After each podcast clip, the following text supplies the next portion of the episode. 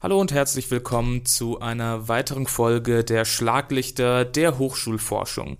Wir sprechen heute über das Bachelor- und Master-System in Deutschland und welche Effekte die Regelung auf die Karriere von Absolventinnen und Absolventen in Deutschland hat.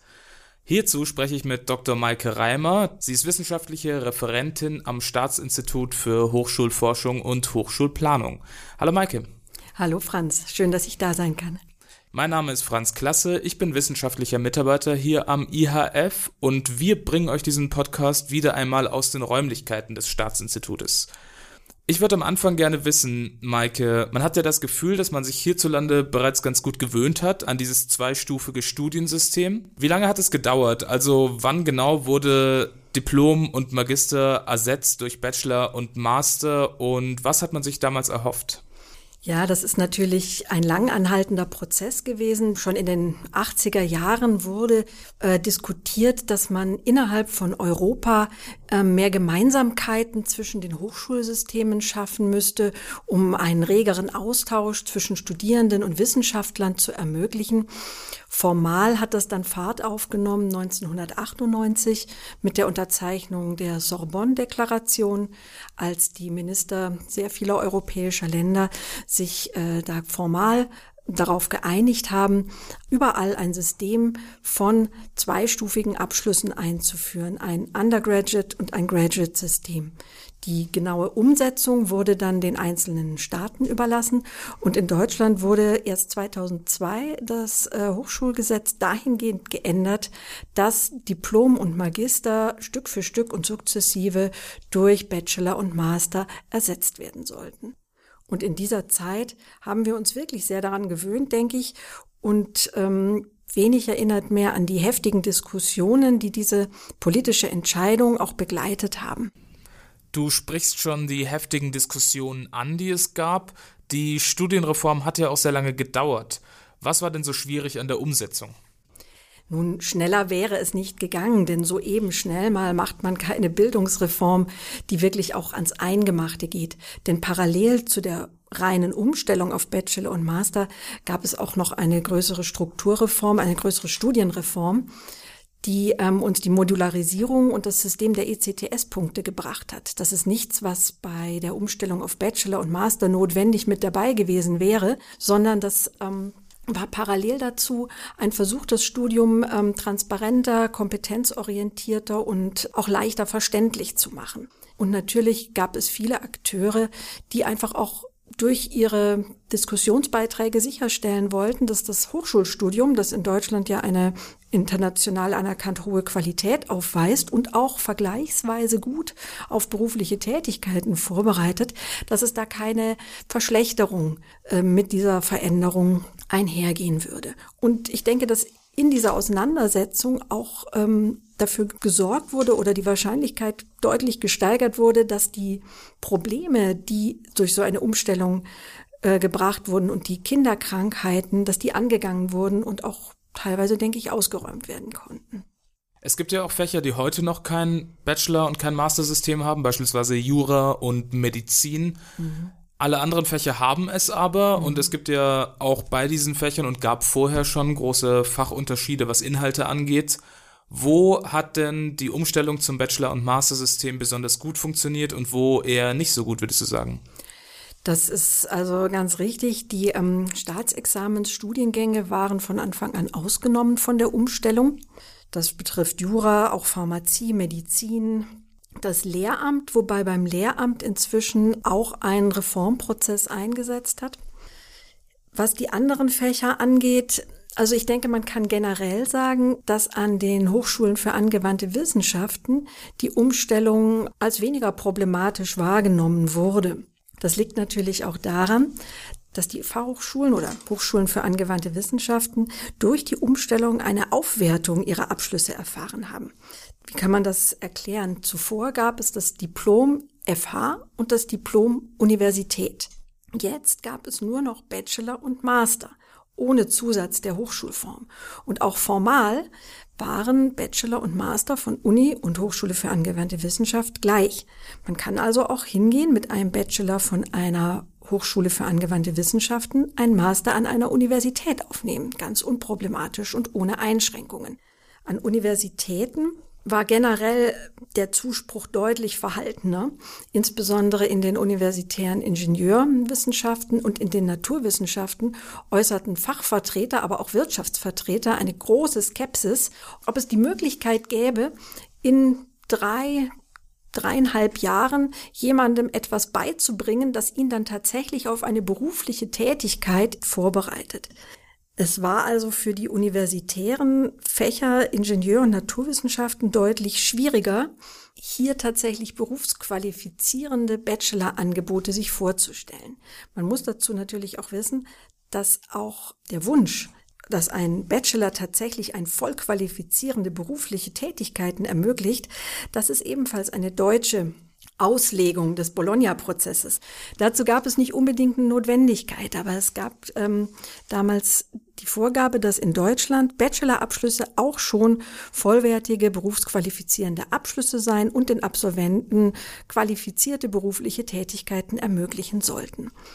Es hat sich dann mittelfristig herausgestellt, dass tatsächlich in einigen Fächern auch die Absolventen es so machen, dass sie mit dem Bachelor in den Beruf gehen. In anderen Fächern treten ganze Jahrgänge mehr oder weniger geschlossen in einen Masterstudiengang. Es hat sich hier also der universitäre und der Hochschulen für angewandte Wissenschaftstypus auch bei dieser Umstellung auf Bachelor und Master erhalten. Also in manchen Fächern treten die Absolventinnen und Absolventen direkt nach dem Bachelor ins Arbeitsleben ein und in anderen Fächern ist das kaum möglich und wird kaum praktiziert.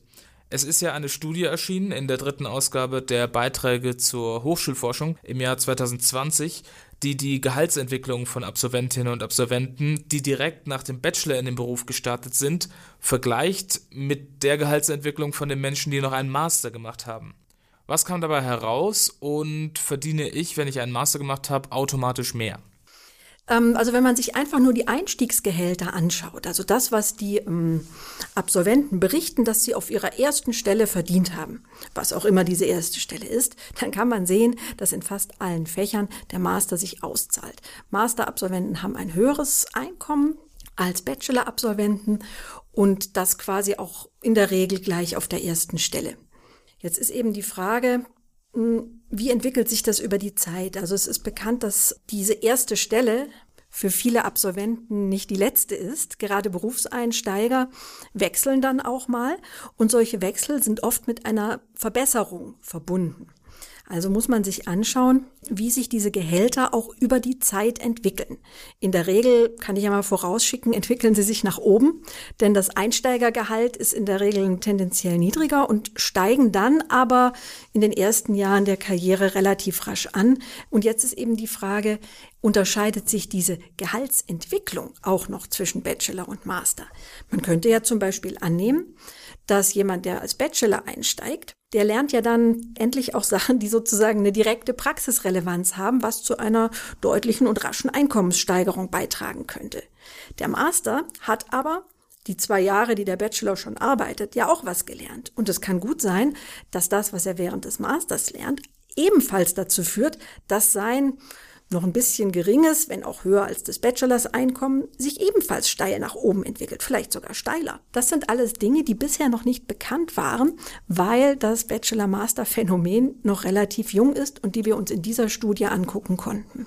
Du hast schon auf eine Gesetzmäßigkeit hingewiesen, die auch in der Studie verwendet wird. Und zwar wird die Theorie des Humankapitals für die Begründung von dem verwendet, was du gerade mhm. beschrieben hast. Nämlich die Tatsache, dass Bachelor-Absolventen früher in den Beruf starten und Master-Absolventen später in den Beruf starten und deswegen vielleicht sogar einen Nachteil haben. Wie mhm. verhält sich das und was genau ist eigentlich das Humankapital? Das Humankapital ist eigentlich ein äh, wirtschaftswissenschaftlicher Begriff. Der ist relativ bekannt geworden, als er zum Unwort des Jahres gekürt wurde, was die Ökonomen auf den Plan rief, die erschüttert waren.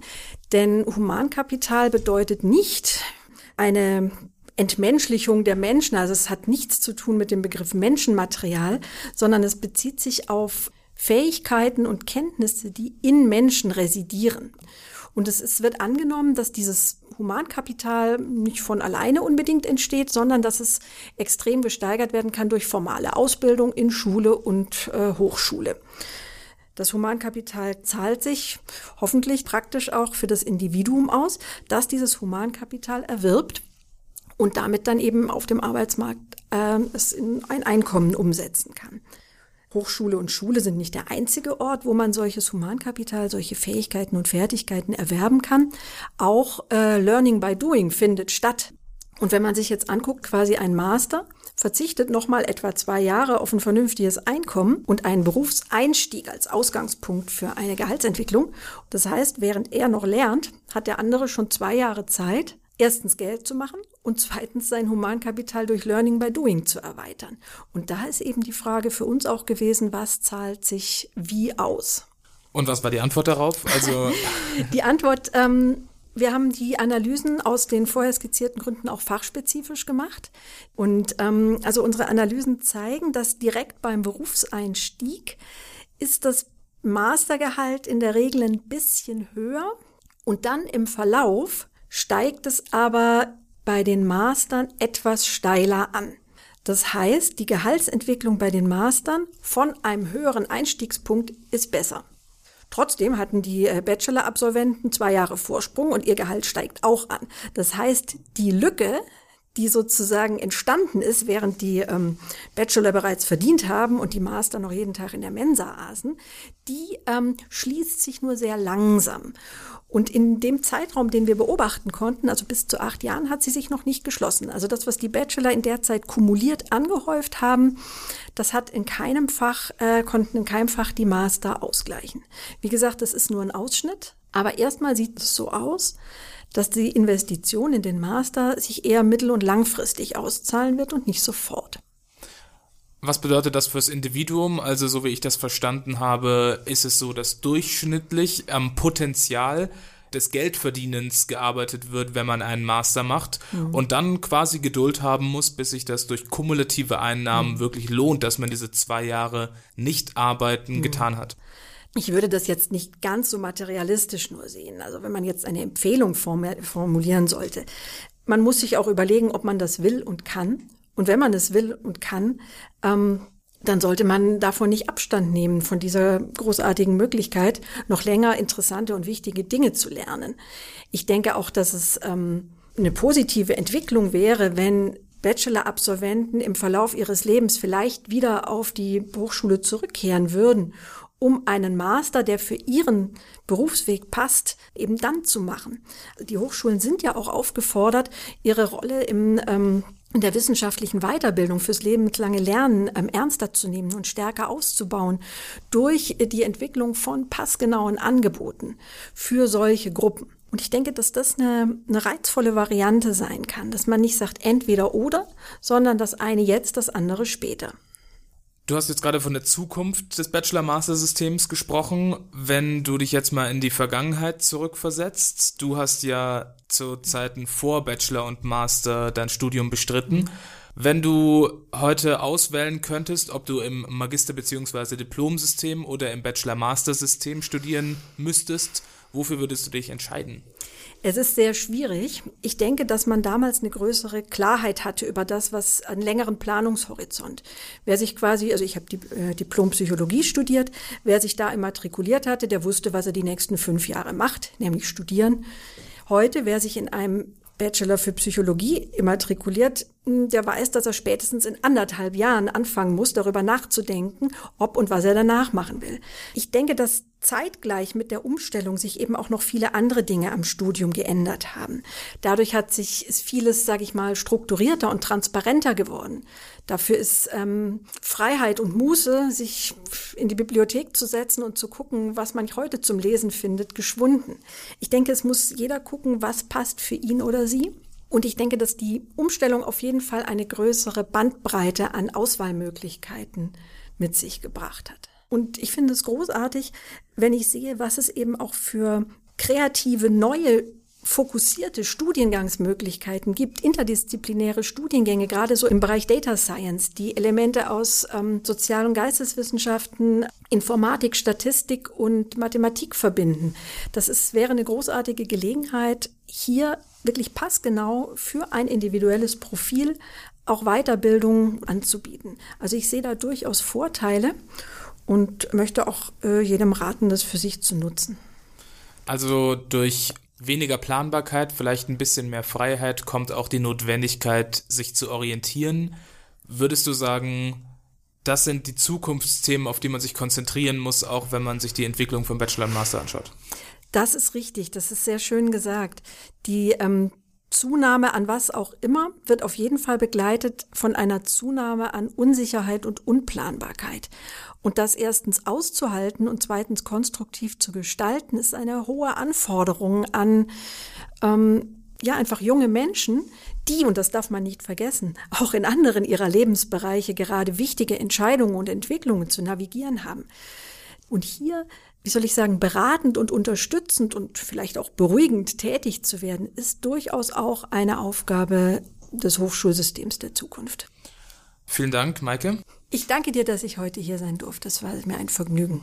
Das war die vierte Folge von Schlaglichter der Hochschulforschung. Ich habe heute mit Dr. Maike Reimer gesprochen zum Thema Bachelor- und Masterabschlüsse in Deutschland. Vielen Dank fürs Zuhören und bis zum nächsten Mal.